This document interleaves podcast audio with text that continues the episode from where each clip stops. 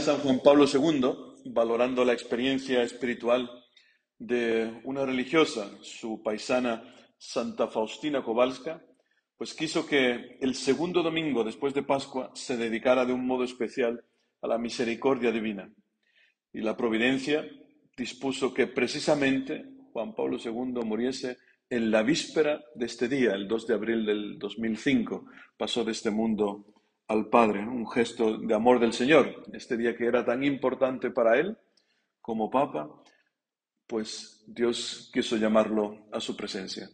Esta misericordia que está al centro de la liturgia de hoy, hemos cantado, por ejemplo, en el Salmo responsorial, hasta tres veces hemos dicho, diga la casa de Israel, eterna es su misericordia, diga la casa de Aarón, eterna es su misericordia, diga a los fieles del Señor, eterna es su misericordia.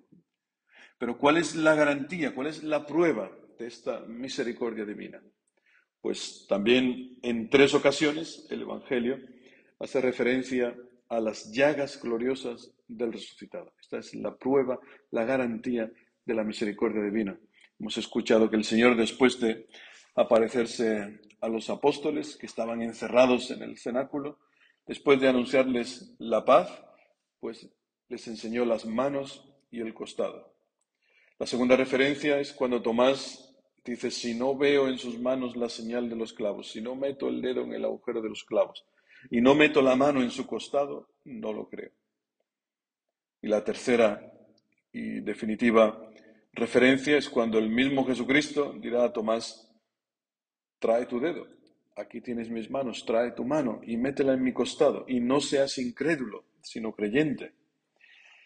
Estas llagas gloriosas son los signos de la dolorosa pasión que han sido grabados de modo indeleble en su cuerpo y que aparecen incluso después de la resurrección y que revelan la misericordia de Dios que tanto amó al mundo, dice el apóstol San Juan, que dio a su Hijo único. Pues este misterio de amor, este misterio tan impresionante es lo que está al centro de la liturgia de este domingo inalvis. Ya sabéis lo importante que es la palabra misericordia para el pueblo de Israel, incluso en su lenguaje, que es muy diferente al nuestro. Lo hemos dicho en otras ocasiones, la palabra misericordia en español o en italiano viene del latín, de cor, cordis, tiene que ver, hace referencia al corazón. La palabra corazón está al centro de esta, de esta palabra. Sin embargo, para el pueblo de Israel, en el lenguaje de Jesucristo, en el lenguaje de su pueblo, la palabra misericordia hace referencia no al corazón, sino a la matriz de la mujer, lo que la sierva de Dios Carmen Hernández llamaba la fábrica de la vida. Misericordia se dice en hebreo rahamim, que viene de la raíz rehem, que es esta, la matriz. A lo mejor así podemos entender mejor lo que decía el apóstol San Pedro en la segunda lectura. Bendito sea Dios, Padre de nuestro Señor Jesucristo, que por su gran misericordia, aparece la palabra clave de hoy, por su gran misericordia, mediante la resurrección de Jesucristo entre los muertos, nos ha regenerado para una esperanza viva. Pone en combinación estas dos palabras. Por su gran misericordia nos ha regenerado. ¿Dónde hemos sido generados? Hemos sido generados en la matriz de nuestra madre, ¿Dónde somos regenerados? Pues en otra matriz, en la matriz de otra madre, la madre iglesia, en una matriz concreta, que es tu propia comunidad. Tu comunidad es el lugar donde puedes experimentar la misericordia divina, donde puedes ver el cuerpo místico de Jesucristo. Tu comunidad, por así decirlo, es tu propio cenáculo. Por eso es importante en que no despreciemos a nuestra comunidad, a nuestra parroquia, porque es el lugar donde que Dios ha predispuesto en su inmensa misericordia para que podamos encontrarnos con Él, con su cuerpo místico, no ya con el cuerpo de Cristo resucitado, sino con el, su cuerpo místico. Esto es lo que enseña la Iglesia. Es donde se nos da la posibilidad de escuchar su palabra y el magisterio de su Iglesia, donde ver el cuerpo real de Cristo, que es la Eucaristía. El Señor no ha dicho, este es el pan, este es un signo de mi cuerpo, sino este es mi cuerpo. no es un símbolo. Es donde podemos ver la vida de Cristo la vida de tantos hermanos, más allá de nuestra propia vida.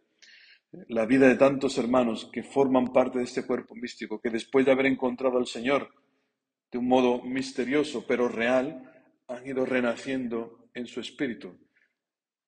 Esto es el seno de la iglesia. Aquí es, lo que el Señor nos ha concedido, donde poder encontrarnos verdaderamente, de forma real con Él. No somos protestantes que no creen en la presencia real de Cristo en la iglesia.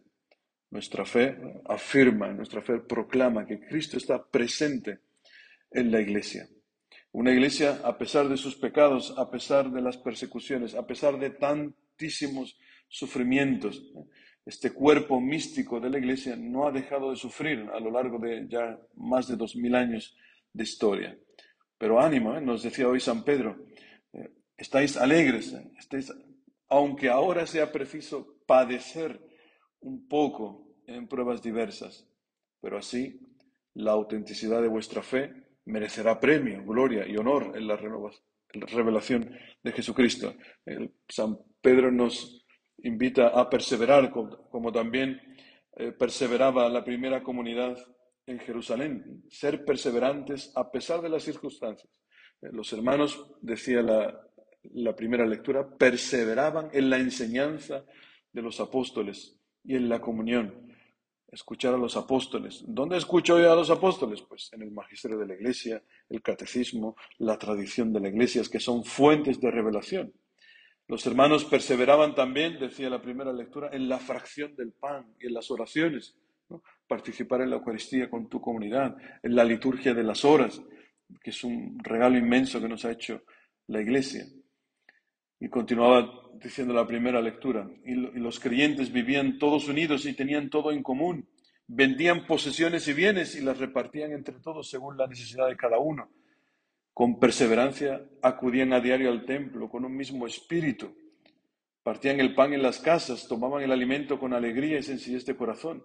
Hemos cantado también el Salmo, escuchad, hay cantos de victoria en las tiendas de los justos, también hemos nosotros aprendido a rezar en nuestras casas, a hacer liturgias en las casas. Alababan a Dios y eran bien vistos de todo el pueblo. Y día tras día el Señor iba agregando a esta comunidad a los que se, iba, se iban salvando. Esto es, hermanos, evangelización por atracción. Porque eran atraídos la gente, decía, ¿por qué? Mira, mirad cómo se aman. El amor cristiano era un amor totalmente diferente.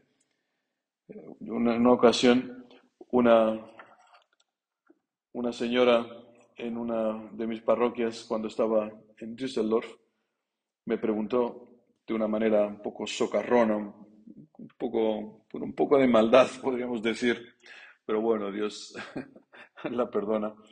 Me preguntó con un poquito de, maldad y de ironía, oye Alejandro, ¿por qué a esa comunidad tuya solo se unen los locos, los locos de la parroquia? ¿Por qué? Y pues en ese momento el Señor me concedió tener un poco de misericordia y no responder como me hubiera salido del corazón, sino que me inspiró el poder decirle, pues porque es el único lugar donde se sienten amados. Por eso, por eso se unen a nosotros. Los cristianos están llamados a dar este, esta nueva forma de amor, un amor en la dimensión de la cruz, un amor que no desprecia al que, al que te molesta. ¿eh? Normalmente en tantas, tantos grupos de las parroquias se unen por, por afinidad, por edad eh, o por gustos eh, comunes, el que te cae bien, el que te cae mal. nuestra comunidad no está formada así, es Dios el que llama y el que nos da el don de la, de la comunión. Por eso, hermanos, es importante no despreciar nuestra parroquia, nuestra comunidad y ser perseverantes. ¿eh? Decía el Evangelio que al anochecer de aquel día, el primero de la semana, estaban los discípulos en una casa. A los ocho días estaban otra vez dentro los discípulos y esta vez Tomás estaba con ellos. ¿eh? Hermanos, es importante esta, eh, permanecer dentro de la comunidad.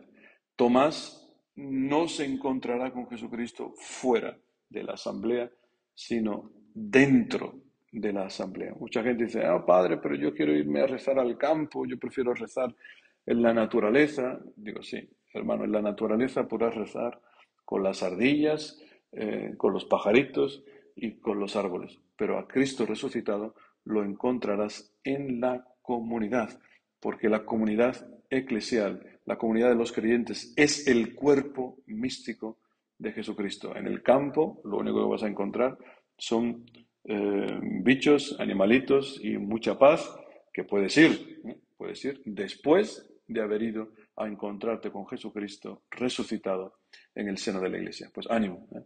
no, dejes, no dejes tu comunidad por nada del mundo, que ahí te vas a encontrar con Cristo. Que así sea.